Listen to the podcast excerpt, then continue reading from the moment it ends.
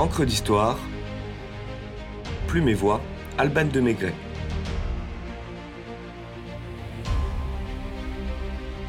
La croustillante histoire des frites.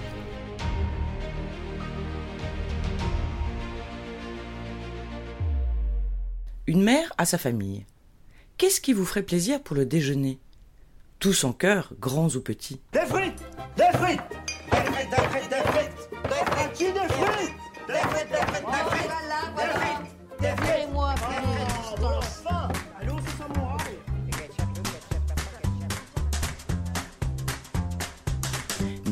Ces pommes de terre frites que l'on trouve sur tous les menus, dans toutes les assiettes Beaucoup répondront de Belgique, puisque nos amis belges, réunis sous le slogan Tous ensemble pour notre frite belge, réclament l'inscription des frites au patrimoine immatériel de l'UNESCO. Mais alors, pourquoi les Américains les appellent-elles French fries Nous l'avons compris. L'origine de la frite fait l'objet de controverses. Chacune, de la Belgique et de la France, en revendique la paternité. Épineuse et cruciale question qui laisse courir bon nombre d'hypothèses. Lumière sur la croustillante histoire du célèbre tubercule en bâtonnet doré.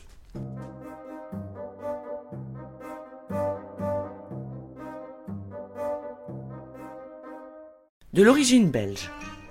Un article paru en 1985 dans Pourquoi pas s'appuie sur un manuscrit de 1781 d'un certain Joseph Gérard qui écrit, je cite, Les habitants de Namur, Andenne et Dinan ont l'usage de pêcher dans la Meuse du menu frétin et de le frire pour en améliorer leur ordinaire, surtout chez les pauvres gens. Mais lorsque le gel saisit les cours d'eau et que la pêche y devient hasardeuse, les habitants découpent des pommes de terre en forme de petits poissons et les passent à la friture comme ceci. Il me revient que cette pratique remonte déjà à plus de 100 années.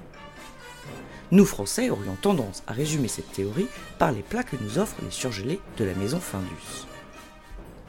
Selon lui, la frite serait donc née dans les milieux paysans du Namurois dans les années 1680. Et pour un grand nombre, cette théorie suffit à prouver la légitimité belge. L'ouvrage de Fernand Pirotte, La pomme de terre en Wallonie au XVIIIe siècle, atteste pourtant avec certitude que la pomme de terre n'a été introduite dans cette région qu'en 1735. Par ailleurs, pour cuire les frites, il faut un bain de graisse bouillante, ingrédient qui était hors de portée de la bourse d'un paysan au XVIIe ou XVIIIe siècle. Les pommes de terre évoquées par Joseph Gérard étaient certainement rissolées et non frites telles qu'on l'entend, ce qui est fondamentalement différent. Permettons-nous d'émettre quelques doutes quant à l'origine belge.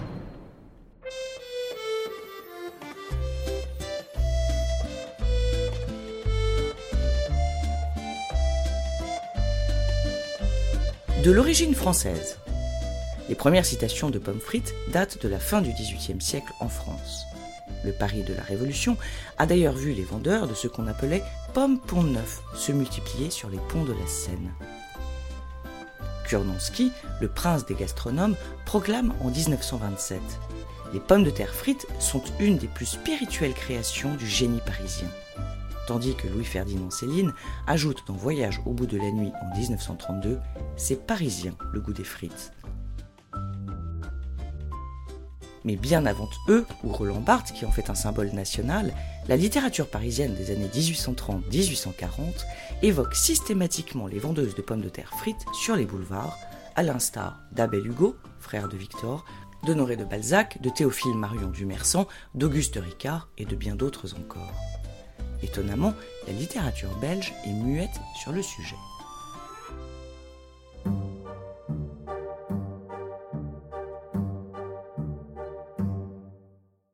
Si l'on en croit Amédée de Saint-Féréol, un proscrit du 2 décembre 1851, la frite aurait été importée de France en Belgique avec les exilés.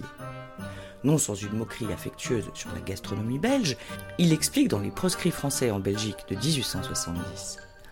Les réfugiés dont l'estomac s'accodait moins de la décoction de Java, même sucrée, que du faro, déjeunaient à l'estaminet avec du fromage ou des pommes de terre frites, mais que la proscription devait populariser en Belgique comme en Angleterre. En 1864, Charles Baudelaire passe cinq jours à Bruxelles, guidé par Georges Barral sur les traces de Victor Hugo. De ce séjour, dont il reste deux ronds de frites, il rédige un compte-rendu peu flatteur intitulé Pauvre Belgique, une histoire belge.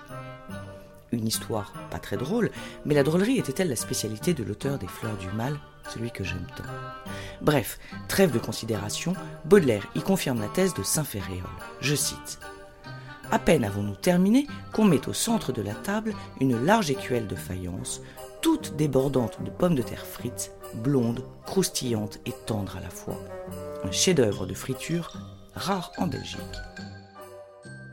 Elles sont exquises en les croquant lentement après les avoir prises une à une, délicatement, avec les doigts, méthode classique indiquée par Bria Savarin. D'ailleurs, c'est un geste essentiellement parisien comme les pommes de terre en friture, sont d'invention parisienne. Fin de citation. Antoine Brillat-Savarin, il est vrai, mentionne les pommes de terre frites dans sa célèbre Physionomie du goût de 1825.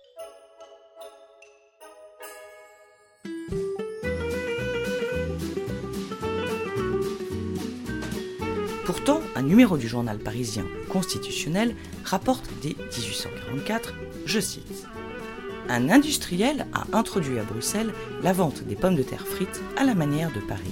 Le succès est immense. Les recettes qui voyagent et s'exportent, cela est aussi plausible que courant. L'introduction de la frite en Belgique par les proscrits pourrait donc s'avérer réaliste. Et c'est là que M. Fritz intervient. Le roi de la frite, à coup de publicité tapageuse, annonce en 1848 le retour de ses baraques à frites à la foire de Liège c'est trois ans avant l'arrivée des proscrits.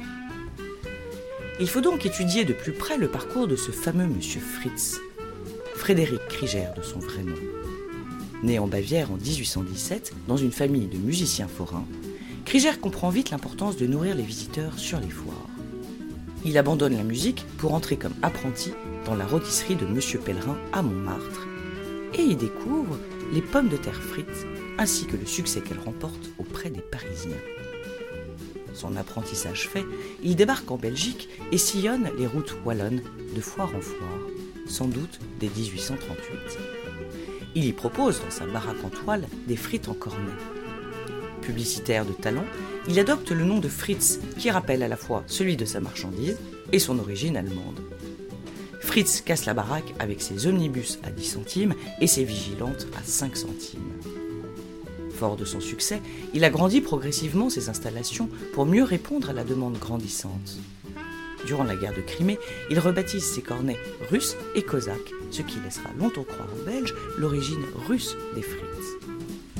Jamais à court d'idées, ayant toujours la frite, Fritz meurt pourtant un beau jour et plonge Liège dans une profonde tristesse. Mais sa femme, aussi enjouée et enthousiaste que son mari, reprend le flambeau et continue de régaler les Liégeois sans vouloir jeter de l'huile sur le feu, ni volonté de se friter avec nos amis auditeurs belges, qui nous pardonneront certainement, le débat de la paternité du bâtonnet blond et croquant semble clos. Mais nous admettons volontiers que la Belgique demeure le pays de la frite avec une recette sans égale et qu'elle mérite son inscription à l'UNESCO.